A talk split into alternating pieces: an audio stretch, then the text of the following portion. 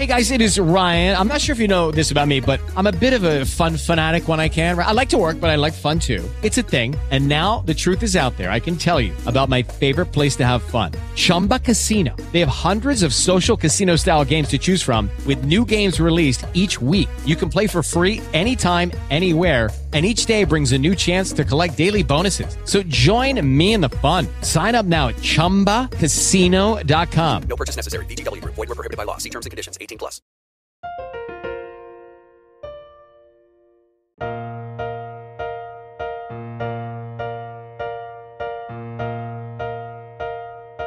Sunday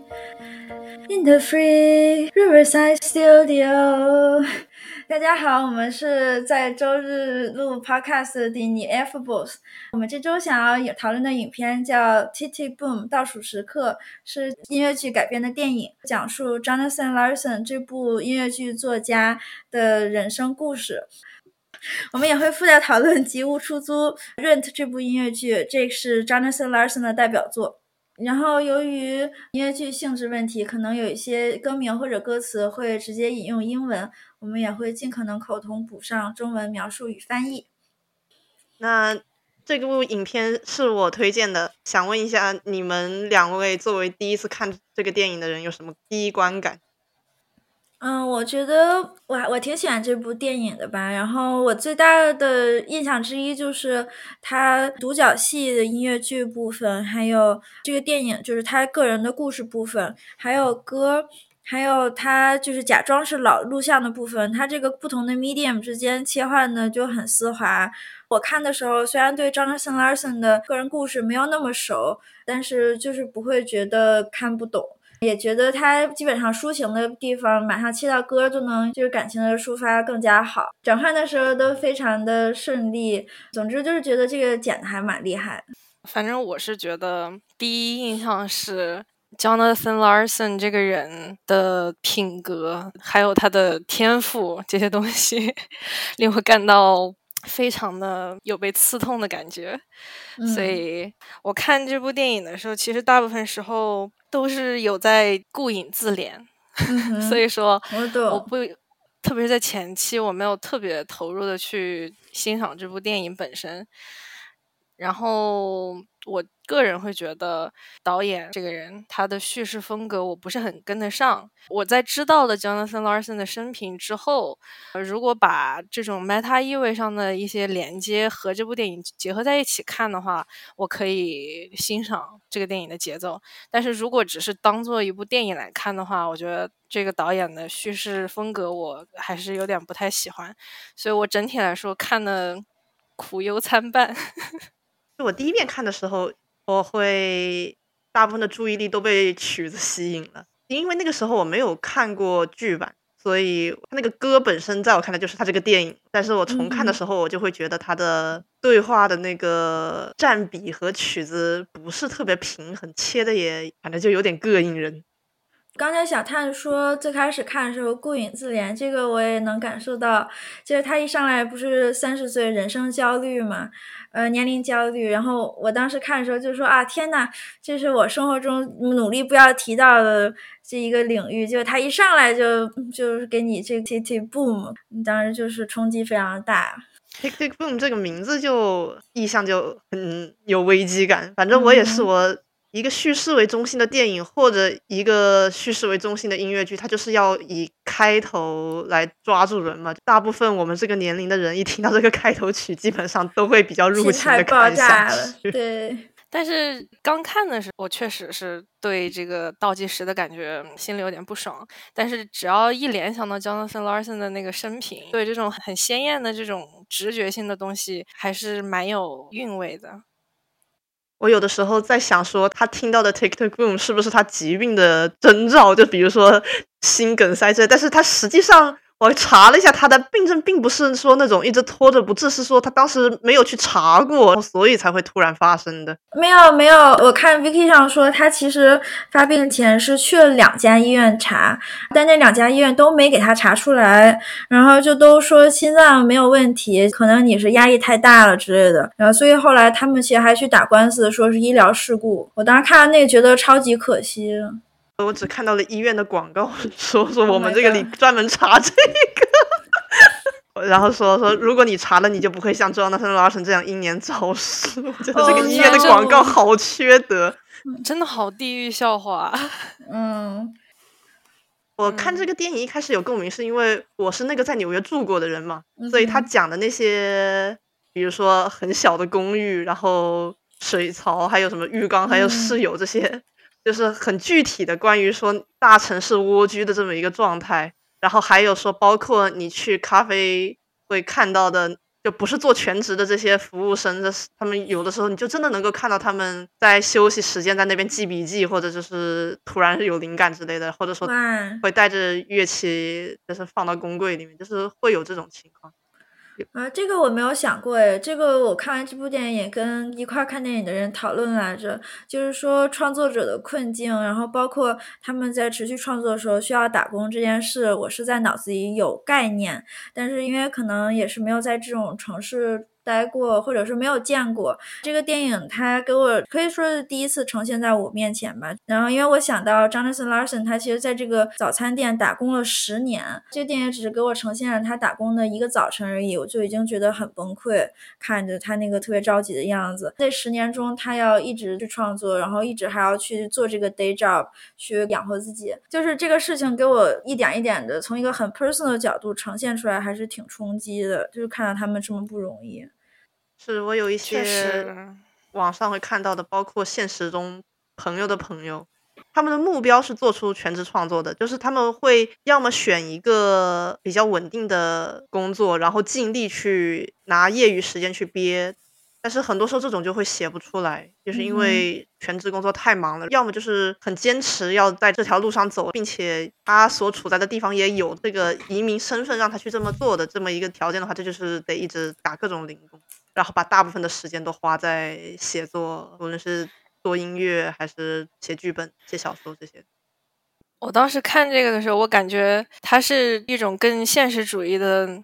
就是我最先开始对一边打工一边，特别是在戏剧或者说电影界追梦的这么一个就是那种生活状态的印象，还是从《生活大爆炸》里面来的。啊但是嗯本来这个剧就是一个喜剧，而且 Penny 的生活状态来讲的话，不算是这个剧的重点，所以说嗯就感觉其实描绘上来讲，他的生活是非常轻拿轻放的。然后你也感觉他好像打工也不是很忙，然后日子过得挺舒服的，还天天身边还有舔狗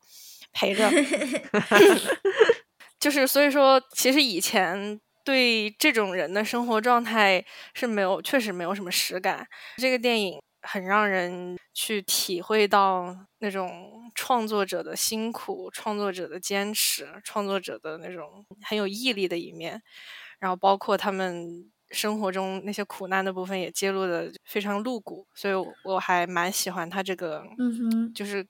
对对对，让让人觉得从自己比较 privileged life 里面看到一些 更现实的东西。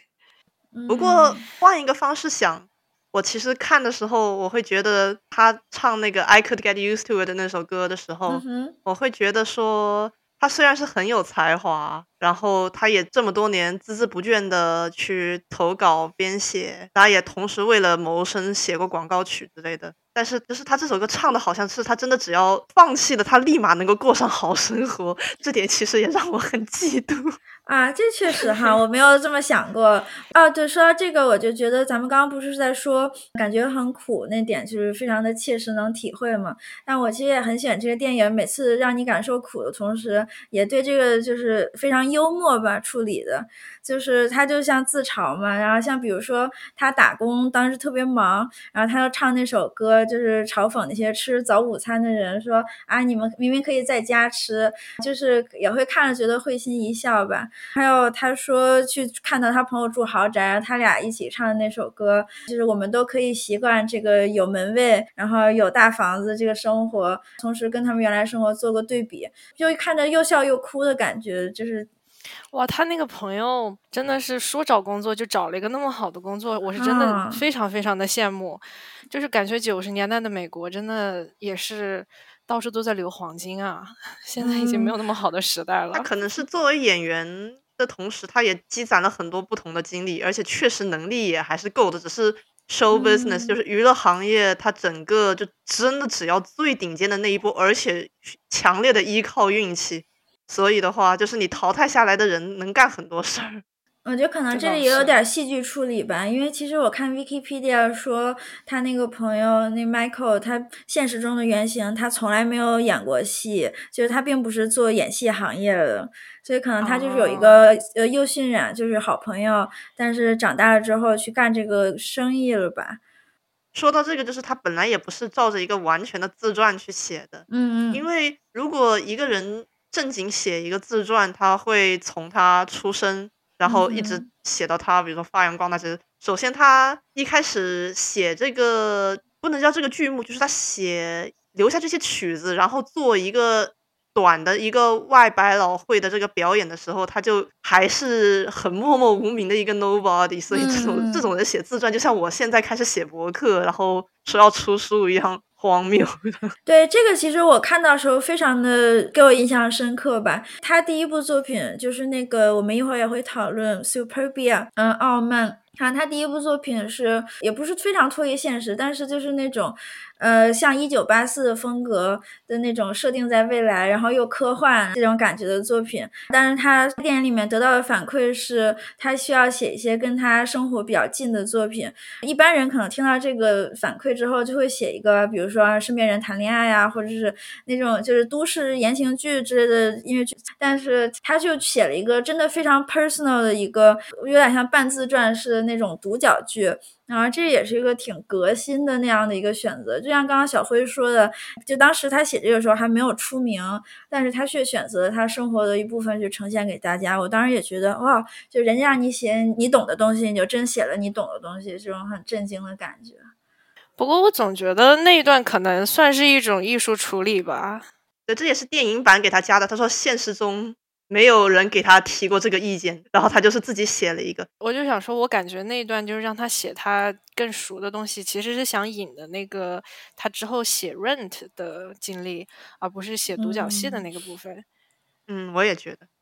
也对，因为他电影版把那个蓦然回首，原来我的朋友有 AIDS 的这个部分写的很 浓墨重彩。是这样，是这样。我当我当时哇，那我当时看那段还哭了了。啊！我当我看我也那段还有点哭了，嗯。我也看哭了。而且他最后他朋友给他端上生日蛋糕那一幕，我也我也哭了。就我觉得他们两个的这种纯洁的感情特别真。而且虽然我觉得这个电影可能是现在拍的问题吧，就是这个年代已经没有人恐爱了，但是嗯。就是如果只是带入当年那个嗯哼，那个年代设置的话，我觉得就是他在听到他朋友得了艾滋之后，还是就是很亲密的和他拥抱呀，然后嗯之类的做那些肢体接触，接触就是完全没有在怕的样子，就是让人感觉也也挺感动的。嗯，那毕竟他是波西米亚人的这个思维方式，我觉得就 是如果他是他如果是上东区的那帮人，然后不过上东区的这帮人应该就不会有这样的朋友。那确实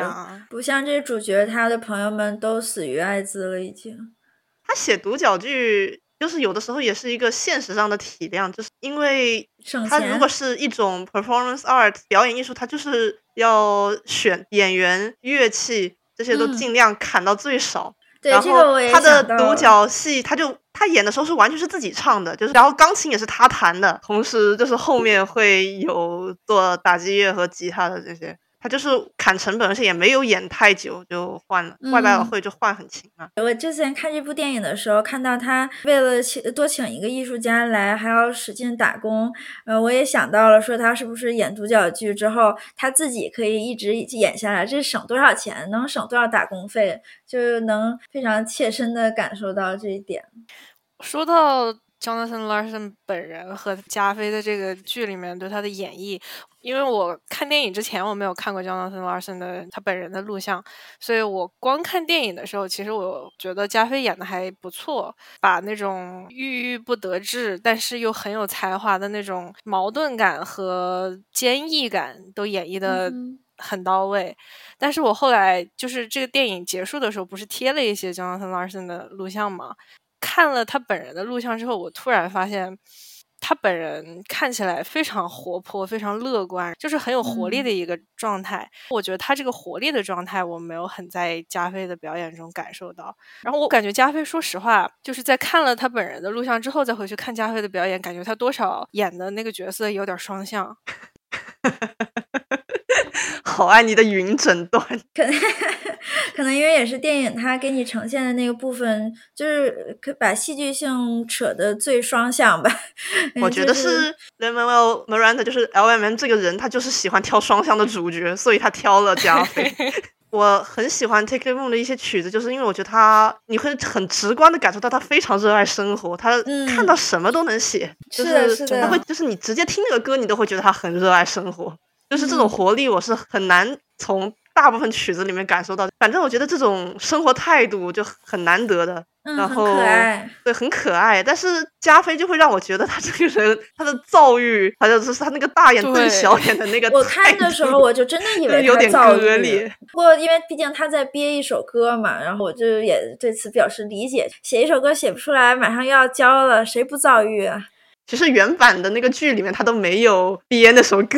这条线就是 L M M 特意搭出来的，所以这样啊，难怪感觉很机械降神。就看他终于写出来的时候，我当时还想啊，这就是那个 A D H D 拖到最后靠 deadline 去写作业这种感觉。那写出来了也不容易。嗯嗯。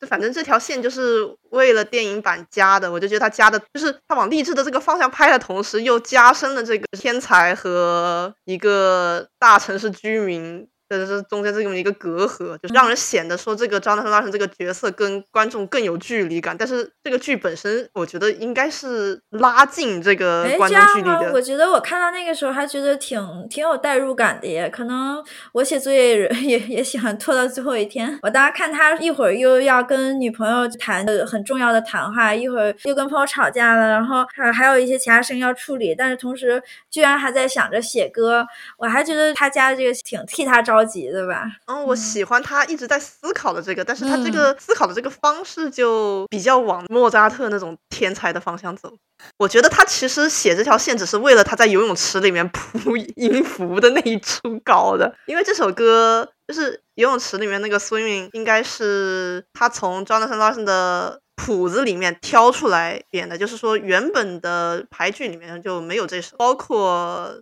早期别人在他死后排的那版里面也没有，就这个就是他在国家图书馆里面留了很多他当年的各种各样的草稿，大家都可以拿出来随便阐释他。是我看到也是说他们就是去找他的稿子，然后还在他侧边写的一些小，就有点像小日记之类的，然后去挖了这个电影里面的情节，就比如说那个桑海。去给他提建议，就是在他的那个写作班里面替他记在稿子边上。我就想，哦，说这个还就是无意中给后人拍他的电影留下了线索。然后，不过你刚刚说《虽灭》这首歌，我还蛮喜欢的，因为这让我想到那个你也刚刚说了，就他对生活什么东西都可以写，而且写出来之后，你就能一下子能感受到是那种生活的一角。就是你游泳的时候脑子里特别杂乱，一会儿又想说这个泳池，或者说我应该怎么抬手，然后一会儿又想自己生活中的事儿。就那种感觉，我觉得这首歌表现的真的超好。我游泳的时候，基本上都在想，说会不会有人在里面尿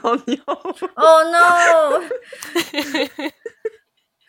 焦虑体现。这首歌我我听的太痛苦了，真的。就是大家其实都会有那种，比如说洗澡呀，然后做饭呀之类的时候，就脑子里开始乱七八糟想一些有的没的，但是。他这首歌的表现方式是，他靠这么一件小事儿，他居然能写出那么好一首歌，就 就让我这种平庸的人感到非常的疼痛。《Swimming》这首歌，嗯，说实话，就是跟着他那个躁郁的表演连在一起，我看的也觉得有点烦躁。然后再加上他靠这个。桥段，他写出了那么好一首歌的这个表现方式，真的太太痛苦了。看的时候其实也觉得很很有趣，特别是在泳池底下铺音符那段，很很有幻想力，然后看起来特别有生命力。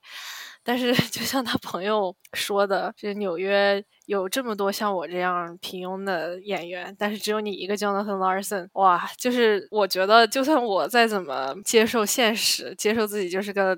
我看到天才的人生，我还是觉得好羡慕。我觉得朋友对他讲这个话能够讲得出来，也是因为他真的很喜欢他写的东西吧。不然的话，你嗯总是会去比较的。当你遇到你全心崇拜的人的时候，你可能也就没有那么嫉妒。而且他朋友毕竟是在他当时已经想放弃的时候在鼓励他嘛。不过我看泳池那段的时候，我就是没想太多，可能也是我就是没有太感觉这块是个天才叙事，是因为他真的是不写不行了嘛，就只有这几个小时了，所以我就想你还游泳，然后我本来还挺着急，结果看到他说看到泳池底下有一个三十，我想说哈，你游泳的时候又焦虑了吧？我当时其实也觉得啊，怎么着最后就写出来了。但是可能我我也是从一个情绪影响发挥的角度去看的话，我觉得他对年龄啊，就是对生活这个焦虑有影响到他写不出歌这个发挥。就算说其实现实中他并没有卡这首歌卡很久吧，嗯，但其实从电影里面来看的话，他得到这个反馈说这块需要一首歌，其实已经很有一段时间了。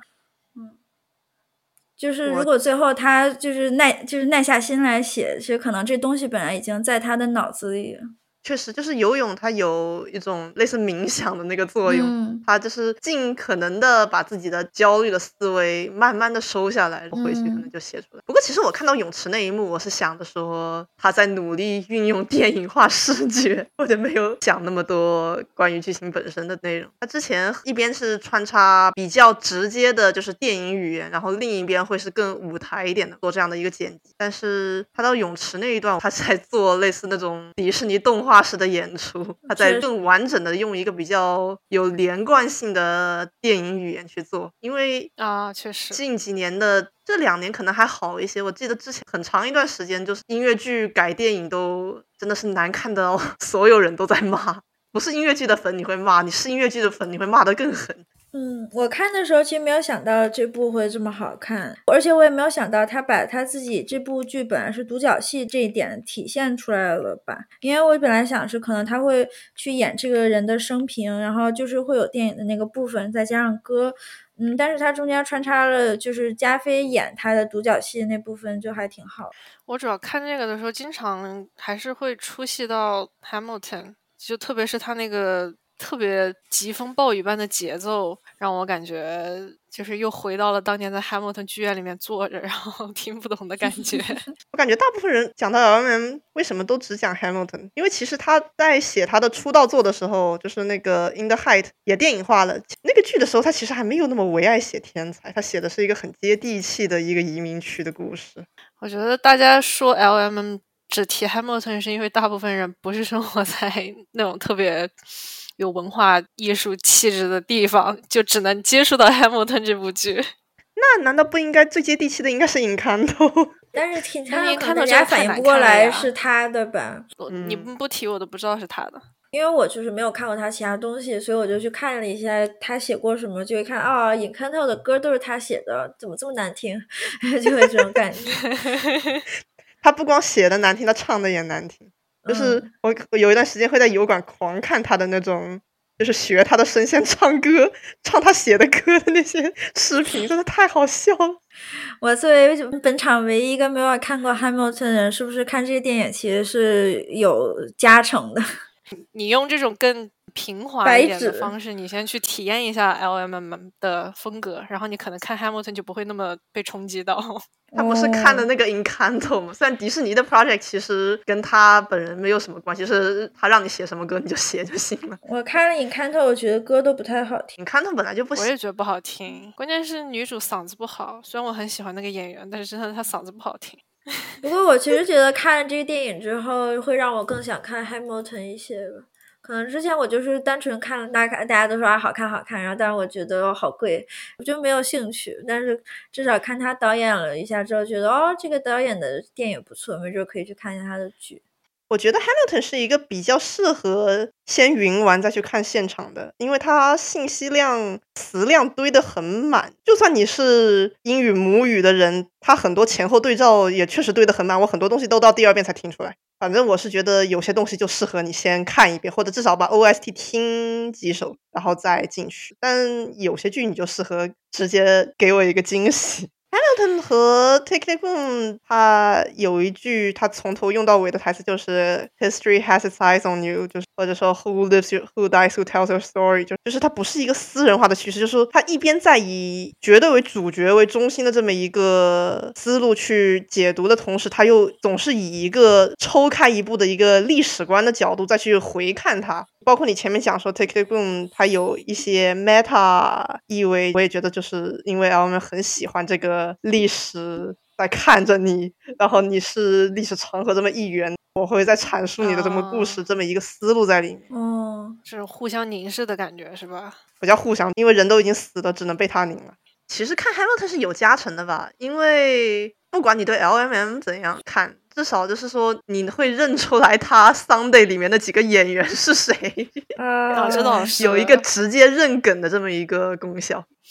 而且前几天刚看完 Rent，能看到录像版的咪咪的演员。嗯，这其实真的蛮亲切。我后来看 Vicky 才知道，啊，原来这些人都是他们，要不然是 L.M 认识的演员，要不然是 Jonathan Larson 认识的人和家人。我觉得，尤其是就请了很多 Jonathan Larson 现实中认识的人来，还挺暖。我也觉得这点，嗯，就是他还是很尊重这个人本身的。嗯，包括我觉得 Sunday 他做了一个这么一个合唱团似的，我觉得也是给他圆梦。因为 Sunday 这首歌，它本来是 Neta 桑德海姆的那一个与昨自在星期天，你们应该看过那幅画吧？大丸岛的星期天。总之，我当时看电视里面就是那一个剧的截图，我一下就觉得怎么这么像大丸岛的星期天。后来查了一下，就说哦，原来这个有联系的。我觉得是这样子的，就是桑德海姆写这个乔治星期天的时候，他是借用佐治修拉这个人来做半自传，他也是带入创作者的。然后哦 Jonathan Larson 这个人，他借这首歌，然后他就是层层套，你知道吧？就是创作者那他创作者那他创作者这么一个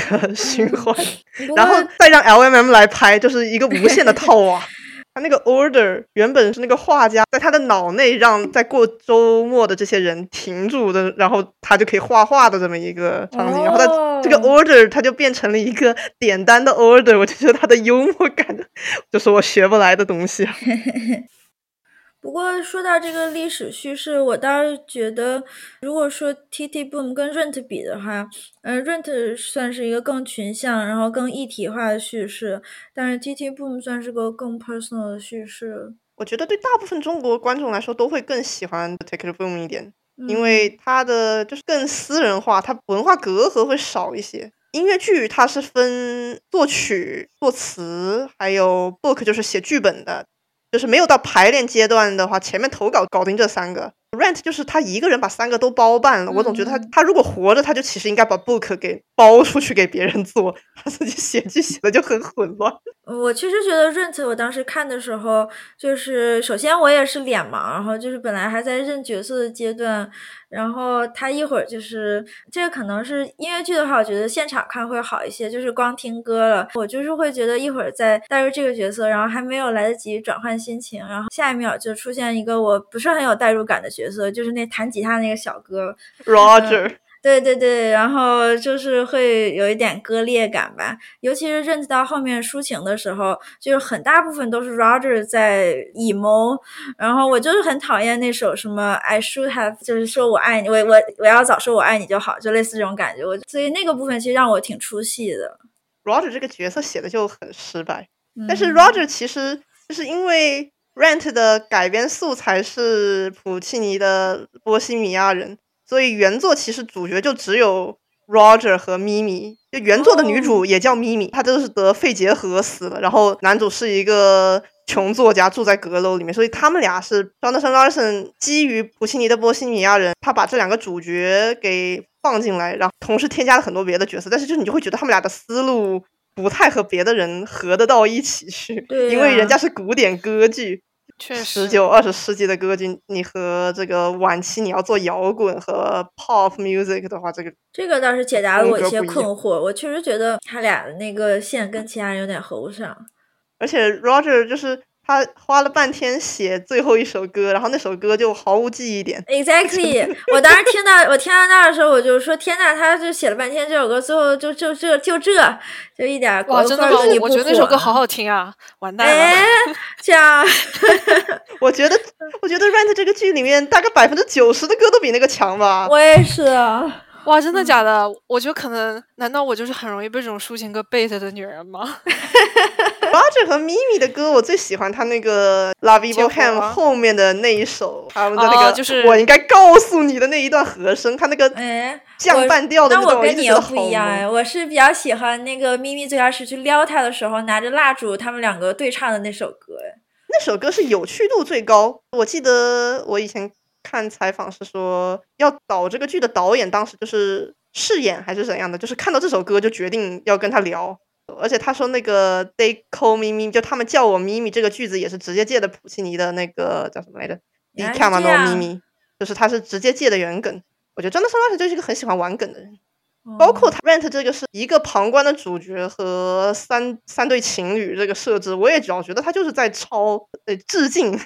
桑德海姆的那个 Company。内部是一个单身主角和三对还是四对夫妻，但是他又不是完全超，所以你会觉得说 Mark 这个角色不是特别有存在的必要。对，而且尤其是我发现他的朋友们全都得了 AIDS，呃，尤其是 Roger 一个就是白人小哥，然后也得了 AIDS，这个就 Mark 没有 AIDS，然后我当时也是有在想他作为一个 ally 在这里面的意义吧，就包括他那个 Rent 里面有一个情节是人家在那儿就是艾滋病患者互助呢，然后他去拍人家。呃，就是拿人家取材，然后当时就觉得特别尴尬嘛。就是那个时候，其实是把他作为一个客体和这些得了艾滋病的主体的人就并排放，就是那一个瞬间也是把这个整个电影的感觉给具象化了。但我觉得，因为他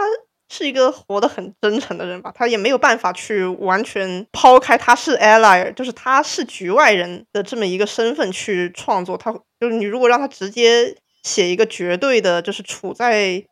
这个群体里面这么一个人当主角，他可能会觉得其实自己不是这样的人，就写不出来。嗯，我觉得可能是，这就是刚刚我说润子因为是群像嘛，所以就是当我就是每个角色可能就是都比较平等的存在着，就比起说倒数时刻他是一个主角，然后他这些人都是他的朋友，Mark 对我来说是一个跟其他角色平等出现的一个角色，在最开始我认识他的时候，所以当我理解到说哦，只有这一个角色是没有艾滋，我觉得有就是有一点意外，或者说有点 taken aback。不过我觉得 Rent 男主没有艾滋病，就是作为一个他者在描述这么一个艾艾滋群体的生活这一点，和我对 Tick Tick Boom Jonathan Larson 所处的那个位置，我感觉还蛮有互为回响的。嗯嗯。对，所以我我感觉就是其实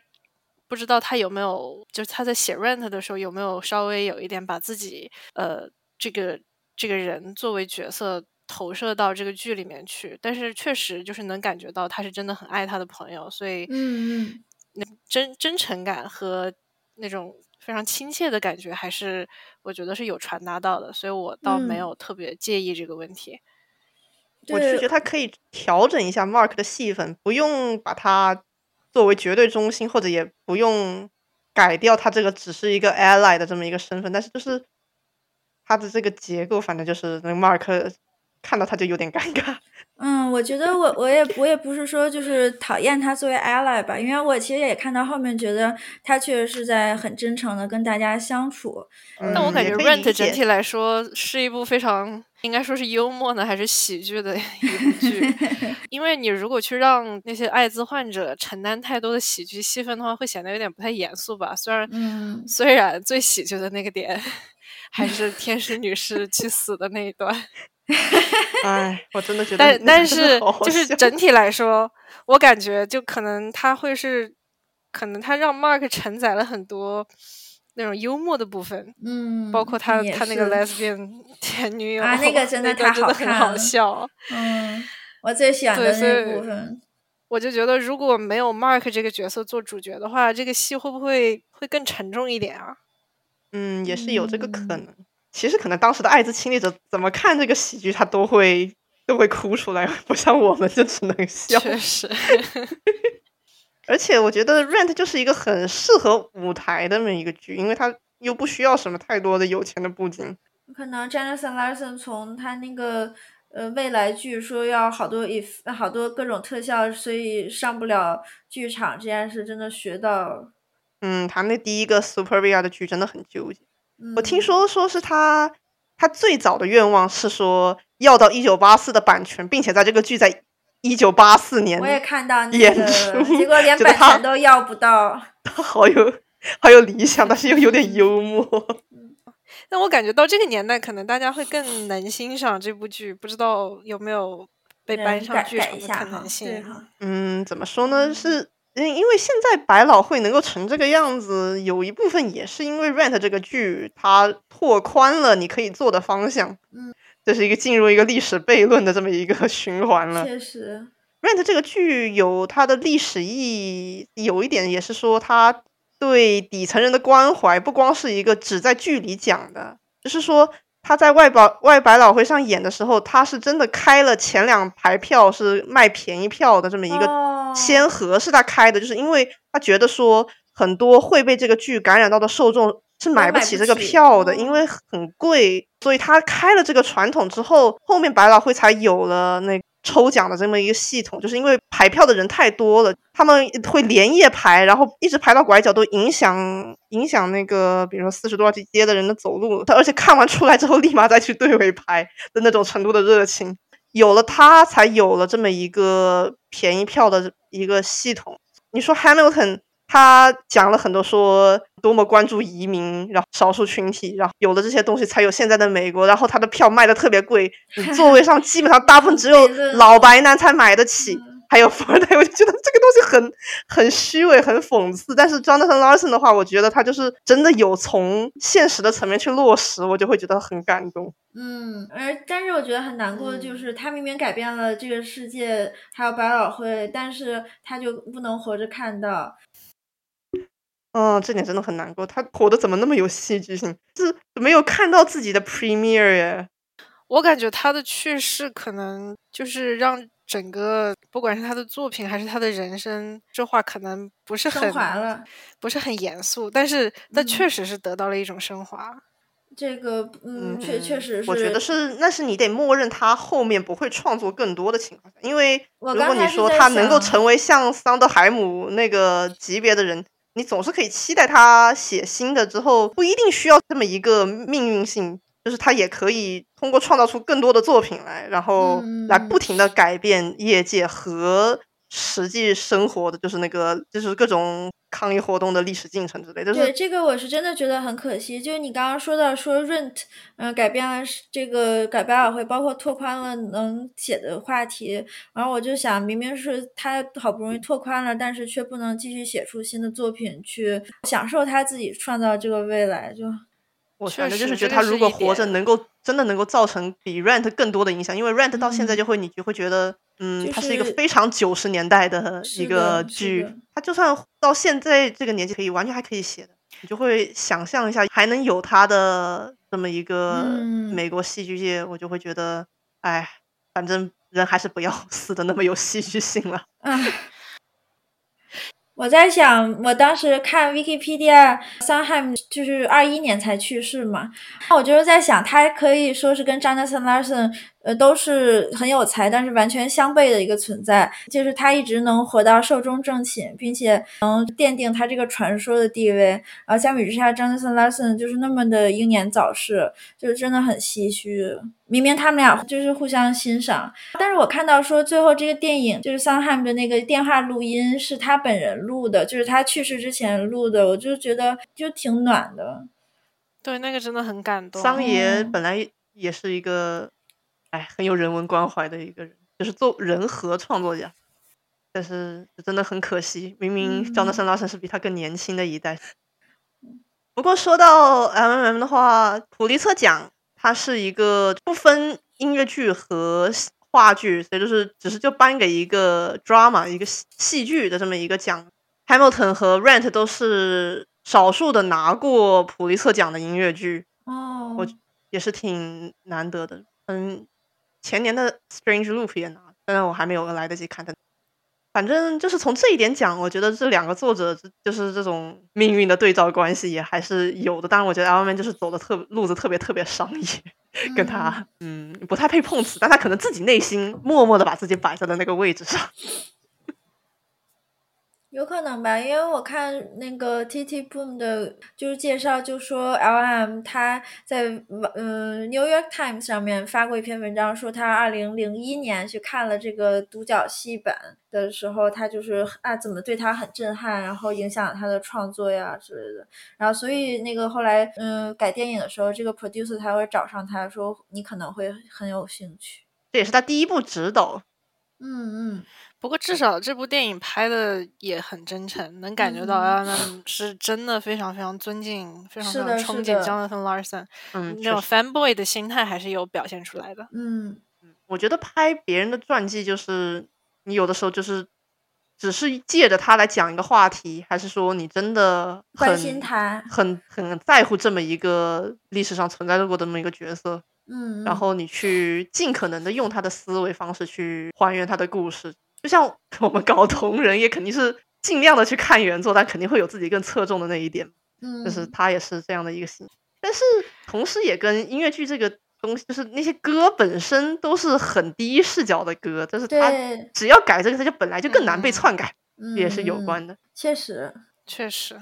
真的很喜欢 T T Boom 的歌啊，我也是。但是我就我后来看了一下嘛，因为我特别喜欢那个 Come to Your Senses，然后我又特别喜欢 Vanessa Hudgens，我就很可惜，因为我看到说好像剧院版这首歌是 Carissa 独唱的，然后但是电影版里面就是让女朋让 Susan 唱了大部分，然后 Carissa 唱的很少，对，我就觉得很可惜，因为我特别想听 Vanessa Hudgens 多唱点儿。Vanessa Hudgens 唱的比比 Alexander Shipp 唱的好多。我觉得《Come to Your Senses》这首歌加上女友的这一段，我其实觉得电影这个处理做的还挺好的，把它变得更私人化一些。对对对，这个特别好。嗯，我也很喜欢电影这个处理。要是 OST 里面能有那个 Another Vocal 就好了。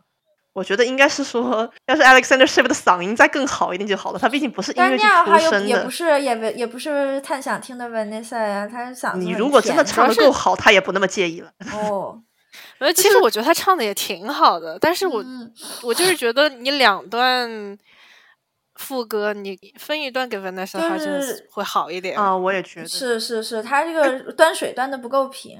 因为他可能那个演员那个角色是 Jonathan Larson 的一个缪斯，然后女友是说他内心的纠结，他想要更多的放在他在等他女友，并且思考。他要怎么召唤他回他的 senses？就是，所以他给他多唱一些副歌，就还是可以理解这个处理。就就是电影版的处理 make sense，从情绪上是更适合。那首歌还蛮有趣的，因为他需要其实是给他那个傲慢那个剧写的，所以也要贴他那个什么未来人呀、机器人呀之类的。但是其实除了我觉得他有有几句歌词贴了之外，大部分就是一首情歌嘛。他那个傲慢改了很多版，这首歌到后面情节都没有了，就是他越改，他的心情越悲伤。Come to your senses 是一首我觉得很日漫的一首歌啊，exactly exactly。他靠友情破岩泉，然后把主角的那个理智叫回来的这么一个剧情。是啊，对。嗯，他后面改的就是，反正彼此也叫不回来，然后就不了了之，大家都被制度所淹没了，就更加回归一九八四的这么一个原型，但是是赛博朋克版。我看过油管上有解说视频的，我到时候可以附在链接上，有兴趣的人可以去看一下。有一首叫 LCD Readout，基本上就是一首没有高潮的歌，就是很叫什么电子乐，然后基本就是大家。对着屏幕很迷失的那么一个状态，就是整个就比较郁闷的一首歌，不像《Come to Your Senses》就很很激昂。嗯，他后面走的路线就是电影里面的第一首歌，就是他们在练习的时候一直在唱那首，我也觉得挺有意思的，因为就是有一点那种电子机械的感觉。对，那个很好听。嗯，而且那个歌词很有趣。对对对。那个叫什么 sex sex 啊，不是 不是性爱短信，但是差不多是那个标题了。哎，反正但是他有一些不同的歌都还挺有趣的，包括 Boho Days 这种，他在这里面用的一个清唱，这也是他那个图书馆里面翻的嘛，就原本的剧里面没有这首，原本就是唱绿绿裙是，我觉得那个《Boho Days》我要比《Rent》里面那个《La Vie Boheme》要喜欢耶。哎，我超喜欢 La Vie Boheme 的。我也比较喜欢 La Vie Boheme。嗯，不过说到 La Vie Boheme，然后再想到 Take the Room，就会觉得他好喜欢用童话的 reference，是，就是他那个叫什么 To Blue Off N N T M，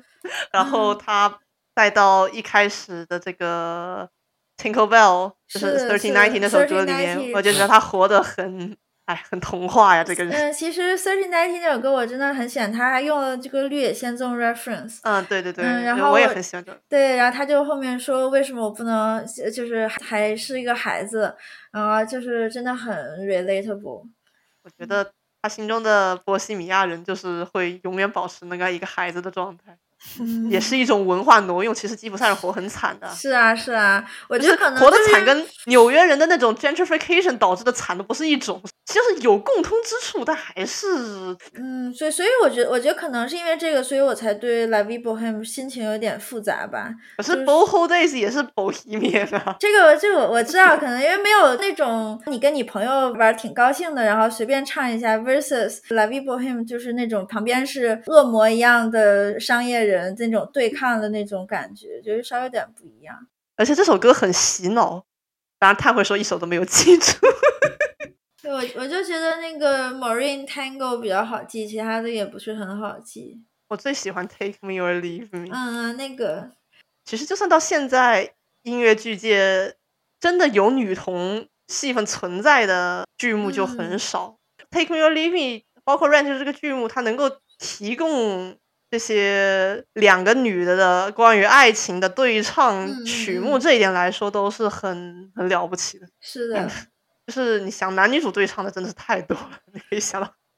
对我我又然后就又在想，要是 Jonathan Larson 活下来能写什么？他说不定看到 Chat GPT 出来之后，会重新把他的 Superia 的剧本写回来。哇，好想看 Chat GPT 版的 Superbia。啊，真的。Only 啊 Can't Decide 基本上就是一首六性软之歌个可以直接给什么 Free 的男主唱。哦 我很喜欢 Johnny Can Decide，而且也很好听。这首歌本来在 Louder Than Words 前面，就是它属于嗯很后面，得知了之后迷茫了，结果他把它调整成一个中间真的 Can't Decide 的一首歌。我当时就觉得 Johnny 好难哦，我觉得他叫自己 Johnny 这个也 萌萌的 日本动画片里面管自己就是，啊我就经常我说小辉今天讲话有点，就是这感觉。我觉得那那首那首歌有点像是可怜的小丽，就是可怜的 Johnny，就是那种。我就觉得 “fear or love” 这个说法，呃，可能也是因为他的音乐很有感染力吧。他最开始的时候出现了一下，后来，嗯、在他得到这得知他朋友得了艾滋之后，他又重回了这一点，真的让我很触动。因为我就觉得可能我自己就是出于 fear 不敢去做很多事，然后不管是呃写同人也好啊，画画也好，但是他这个讨论就一直在他脑子里面。然后他最后说你的行动胜于一切嘛，就是那首歌，我就我当时就觉得确实是，如果说你是能用行动一直在创作的话，也就是选择了 love。他一辈子确实是选择了。嗯就这个 fear，如果是你图着一个安定的生活那种 fear 还好，但是比如说，如果说你恐惧自己一辈子是一个平庸的人，然后所以你去不停的创作，这也算一种 fear。嗯，Take Take Boom 这个主题，就是它这个倒计时，它本来也是一种恐惧啊。对，那倒是哈，但这个当时那个 context 不是说 Michael 去当普通人了吗？就不是普通人，就是 Michael 去工作了，然后当时他就想，我怎么还在这个 diner 里干活呢？他有一个朋友说，你到底是 fear 还是 love？嗯，是，嗯他在选。觉得其实就是他其实没有说人一定要去选 love，他我觉得他嗯是他是一个问题嘛，fear love 叫什么来着？我已经有点忘，突然忘了 歌词了。对他就是说 action action speaks better，好像是说，然后 Action speaks louder 对 than words。louder louder than words，对，所以我就觉得他最后解答说你也不用去解答这个问题，但是你的行动可以说明。我就觉得啊，总之看到了之后又想到这个人这么的让人唏嘘嘛，我是觉得我真的会被他写的东西所鼓舞到，嗯，包括 La Vivo Ham 的歌，然后还有包括就是这个 Louder Than Words，我都会真实的感觉自己被有点被感动，并且有点被激励到。我可能就会更多去共情 Michael 那边的角色，Michael 也很共情。我觉得他就是很体谅 Michael 才会写出来。对他那边真的非常非常现实，而且也是、嗯就是在自己平庸的才能和世俗的舒适之间去选择，去选择更令自己舒服的东西。我觉得这个是一嗯个对我来说一直都在选择的一个状态。所以我嗯看到他对 Michael 那么温柔，我我也会觉得嗯就是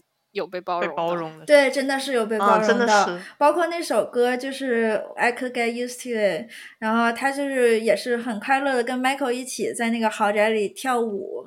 然后我当时也是觉得就是他并没有去 judge，然后啊，没有那么愤世嫉俗他是这样恨的只是真正的大财阀，不是真的落在身上的每一个人。就包括他嗯写 Rent 里面，我觉得他其实也没有真的很恨那个逼他们走的那个啊房子，啊啊就是，他其实也是给他作为一个很人格化的角色去写的。是的，是的，包括他知道他们的吉娃娃是被被 Angel 逼死的。啊，不，不是吉娃娃，是秋那田犬，秋田犬这是阿 Akita，嗯，是的，啊，那也真的很好笑，哎，嗯太喜欢。嗯，反正我觉得他真是确实是做到了会看到真实的人，然后嗯就是能够真的在剧作里面做到这点的人是很少。对，但是 Larson 的创作就很刚接触的人会觉得他就很美国，但是但是同时他确实又做到了其实大部分美国人根本做不到的事情。嗯，他感觉作为一个创作者，他的感知力和他的表述力都非常的强。而且我觉得词写的挺好的，我也喜欢他的对我其实觉得在在做文艺的作者里面，去做到他这种程度的感知力，还不是特别的多见吧？我觉得，而且把这个作品写的非常接地气、非常亲切，嗯，我觉得确实是比较少见的。嗯，这个是真的，就是他没有很顾影自怜，然后也不是说保持一个距离感去观察别人，他就是，哎，他就是想写自己的时代。他包括一开始写 Superia 也是想要写一个他认为的属于 MTV 世代的这么一个故事，他就是一直是一直是活在当下的这么一个人。嗯，而且我嗯特别喜欢刚刚小探说这个是关于 connection 的，我觉得他是啊一直有在试图去跟他身边的这些人建立一个非常真诚的连接。一个然后痞子呢，不要说日语。不过哦，说到曲子，我觉得 Therapy 看的我就是作为一首歌，还有他们唱歌的那一段的表现，我是很喜欢的。但是就是再加上他和他女朋友吵架的那一段混剪在一起，我觉得非常非常非常的割裂。哎我也觉得特别影响欣赏歌的节奏。对我我就是为了来听歌的我就觉得那段那个混合的很好，哎，那可能是因为我跟探视属于更加剧院观众一些的，不喜欢这样被打断。哦对，而且因为他那段木偶戏的，不管是动作还是表嗯情什么的，那些设计都非常非常有趣。你一旦在这个地方给我加入一些普男夫妇吵架的部分，我就我就觉得玷污了那种戏剧感。我觉得他那一哦段老让我想起 Chicago 的那个木偶戏那一部。对对对对，是有，但是怎么说，西西卡戈那段更戏谑一点，然后我觉得 therapy 会偏生活化，然后那种幽默的感觉会多一点，嗯，所以我还是比较喜欢 therapy。再加上 Vanessa 好像是唱歌真的太好听了，回听 OST 的时候，我就会觉得加菲他有在努力去做这个一年培训，但是把他的嗓音和 Vanessa 好像是放在一起，太太羞辱他了。我一听就觉得，哇，不要这么残忍吧！他和 Alexander h 放在一块的话，我就会觉得其实还算是对等的，因为毕竟唱的会比 La La Land 唱的好太多了。但是和 Vanessa 她就是这个一直有在做剧院并且也是出名就是靠歌舞青春 High School 嗯 Musical 的女主出道的，就是真的完美的这么一个嗓音。对比他的嗓子是老天爷赏饭，一般太好听是真的，你你不是在哪儿都能遇到这种嗓子条件的，所以嗯就是她明明出演了这部戏，但是没有唱太多歌，而且很多时候是在和声，这一点真的让我觉得非常非常的可惜。确实，我在觉得哈佛你怎么就找了这么一个人呢？哦，我 对看到吧我看到 Vicky 说，现实中就算就那个 Jonathan Larson 死前那个 Maureen 的原型，其实都有在有跟他在一起呢，就是分分合合的时候正好是合着呢。我还觉得、嗯，所以给他写复合了吧？是，但我觉得他们俩的感情态度也挺了不起的，就是九按说分，然后就能跟他分了，嗯然后但还是该怎么支持他还是怎么支持他。特别嗯 impressed 但是反正我觉得要 Morin 这样的对象，我真的人都要没了。啊，真的是，就是看的时候就 take 因为 take take me or leave me 扯的好像他俩是很，他俩的问题是一半一半那种感觉，我就想，哎，这是是这样吗？就是这种感觉。其实 Take or Leave Me，我觉得不是比起真的在责怪，只是在表现个人特色，然后代表他们有分歧，就不是一种在责怪的歌。当然，他说什么 Aino retentive 之类的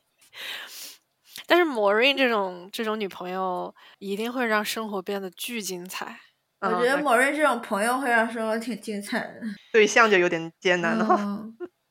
我觉得可能是 Rent 他就是他歌打磨的比较好，反而让我觉得好多那种，比如说 T T Boom 里面歌词特别搞笑啊，特别生活化的部分，就是离我更远了，就没那么喜欢。我觉得 Rent 有点乱糟糟的，但是 Rent 毕竟有个故事嘛，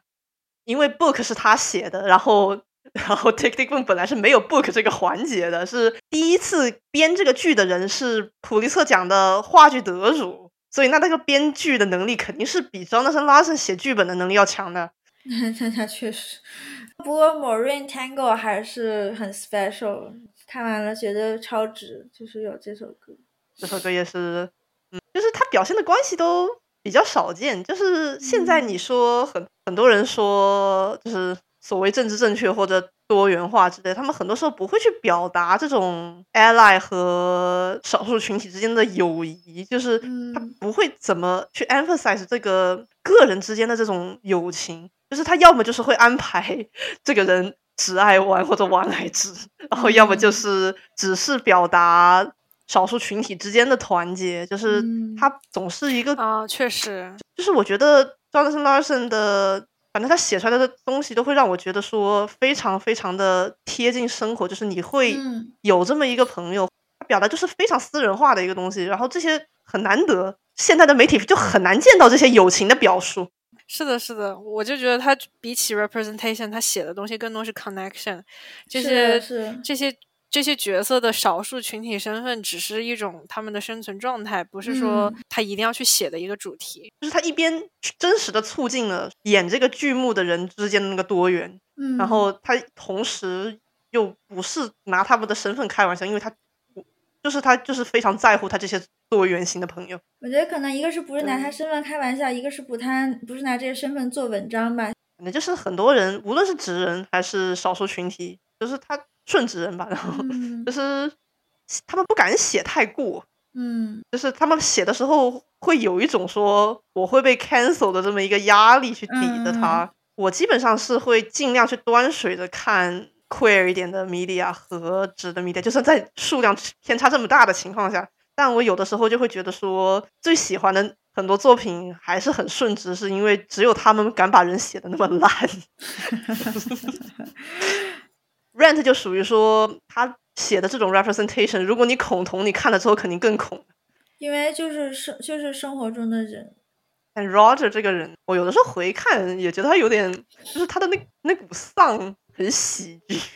嗯 第一遍的时候看，我觉得他每个人都不可理喻，尤其是咪咪，就是我觉得他都已经得了艾滋，还要去勾引别人，真的是有毛病。因为那个时候我还对艾滋的背景什么都不了解嘛，但是现在我就会觉得宽容一点，之后我觉得他们俩很有喜剧效果。我看但是还 Roger 还是的完爆了 Colin 和 Angel 的戏。嗯我感觉 Roger 有的时候会给我一种本城莲的感觉。啊 不不不，我觉得咪咪才是本城莲呀，因为咪咪都都就是无法 无法控制自己 嗑药，然后还要去跟别人做爱。Roger 就是一个柳下惠啊，他是，我觉得咪咪难道不是雷拉吗？呃，雷雷拉也可以，但雷雷拉又不嗑药，Roger 才是雷拉呢，他俩是那个连雷。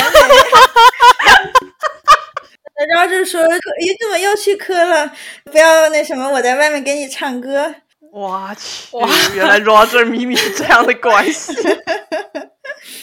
对，而且米米还差点死掉，这这趁连坏了。他要是没有被召唤回来，那就是对呀、就是啊 连累。呃，Take It 好像在国内还演过的，还叫啊中文名字还改成叫我听说叫陪你倒数。什么 哇，啊？受不了！陪你倒数。话说这个 rent 叫吉屋出租，我也觉得不 make sense 呀，就没有要出租啊，然后也不急啊，这个屋子搞不懂这个翻译。真的对，我也觉得他他他这个剧，我感觉他的 rent 的那个意思，就是我体会到的更多的是人生是借来的，过一天都是更多的幸运嘛。我我是这样理解的。我觉得那种漂泊的人生，真的过的人太痛苦了。就是说是想要一个自己的房子，但是如果你有自己的房子，然后你租出去，然后遇到一帮不付你房租的人，啊，就是所以这个就是那个所谓的反派角色，就是很 relatable。嗯对就是我也觉得我一开始就觉得他们怎么这么蛮横的不付房租，但是想到其实是那是他他们朋友啊，以前的朋友，但是就是嗯他们不付房租这个事情，除了付不起以外，也是有在抗议嘛。是就是个态度，主要是。对，就是说你本来是下东区的这帮 SOHO 区嗯的人，是为纽约的文化做了很多贡献，就是你要把他们挤走，因为不停的城市的那个中繁华地带要扩大化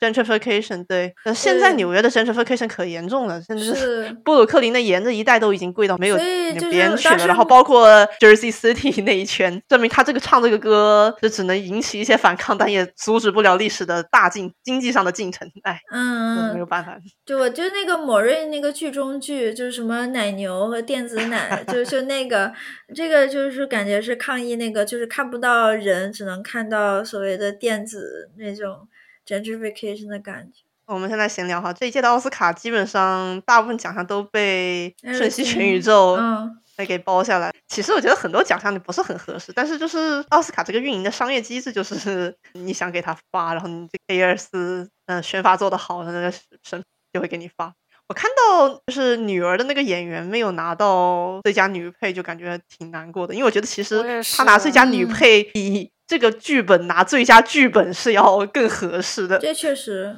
是的。不过总就是感觉，反正奥斯卡也是个就是宣传性的奖，就是是应该叫完全的商业活动。嗯，就是肯定了一下这个亚裔群体的历史地位那种感觉。主要是感觉拿女配的那个角色，就是跟其他的提名比起来，我觉得都就不不只是跟女儿比，而是跟其他的那些提名女演员嗯比起来，我都觉得她不是很值拿这个奖。确实，这一届最那个最佳影片有提名有什么来着？我看看那。个 Triangle of Sadness，不过我没看。啊，我只有我看了这个东西我不，我看了片预告片就不太想看。啊，那里面那个吐一啊吐一船的那个场景太过的呃图像冲击，反正我是觉得有点可怕。哦，那个我其实是有点想看的，但是一直没来得及。说，既然说奥斯卡，我一定要骂他那个最佳动画短片，那个是我人生中最坐牢的四十多分钟，等一下，短片能拍到四十多分钟吗？所以啊就很恨啊，就完全没有想到那个东西那么长。我在电影院看的，也也没有办法就是快进啊或者关掉之类的。他完全就是把角色就是一直在复读一些 therapy 金句，然后就是那种角色在两分钟内顿悟，然后进，然后就得到一些鸡汤，然后全都挤在一块儿发出来。画的吧，我也不能说不好，因为他的景色画的很好，但是他的人物描线就全都是草稿，它是呈现成一种风格。然后我只能说，我一面感谢他给动画人们省了描线的痛苦，然后一面又觉得实在是不是很能欣赏。哎，我觉得那动画短片那就必须得是压在二十分钟以内，这个啊尽量是十分钟，他做到四十分钟。他就是写不出一个半小时的剧本来，然后也拉不到投资，才会做成这样子的吧？我现在去书店，然后就看这本书的绘本版，也卖的很火。但我觉得奥斯卡从来没有尊重过动画，尤其是你想想去年那个嗯颁奖典礼，他就把大家都拉出来跳一跳，他说他们不是嘉宾都直接明着讲的，说评委都不会看完这些动画，我我一就动画长篇都不会看完。我一般来说就不是很，就是因为也也不太对奥斯卡有什么情感投射，但因为今年正好去电影院看了，所以就被动参与了。我当时去看的时候，我就觉得这个片子很所谓的主旋律，没准能得，但是这这部真的是，反正我我就只给了异星那种程度。反正我看你很喜欢那个 Years of the，嗯啊，你啊，对那个那个就很搞笑嘛，而且它也很有表现力。我觉得那个就是为什么要把东西做成动画，就是这个这种片子，就是为什么我要看动画。就美国就不懂，呃，不能叫就是落到个人上身，但是作为一个主流社会，我觉得美国人就是不懂动画，嗯，就是要看，就是辛苦的那些真的在读动画学校的，然后包括去真的去很热爱动画的人，就是他们的 effort 得不到承认。嗯，确实，包括就连前几年那些爱死机，就是他们没有真的去 honor 动画的这个形式所能达到嗯的上限，然后也没有尝试去拓宽它的边界。我不喜欢美国动画现在主体都把那种真人化作为嗯主要发展方向的那个倾向。我觉得他们是，就是他们模糊了特效和动画的边界，就是本来它定义上就是模糊的，但是它只是把它作为一个技术测试的平台去做，它没有去更多的去探索这个媒介可以做到的，呃，或者说只有做不他到的事情 exactly 就只有他能做到的对，呃表现方式。反正在这方面还是日本人做的稍微会先进一点。我想到那个双城之战，但那个是法国人做，那个画的倒是真的很好。嗯，我们今天的 podcast 就到这里，下期我们会一起阅读日本推理作家三津田信三写的代表作《手无作祟之物》。对本格推理小说有兴趣的朋友，可以可以先提前读一下，然后我们下一期会针对本格、新本格这一类的推理题材进行一些讨论。那感谢大家的收听，下期拜拜再，见。下期再见，拜拜。With the Lucky Land slots, you can get lucky just about anywhere.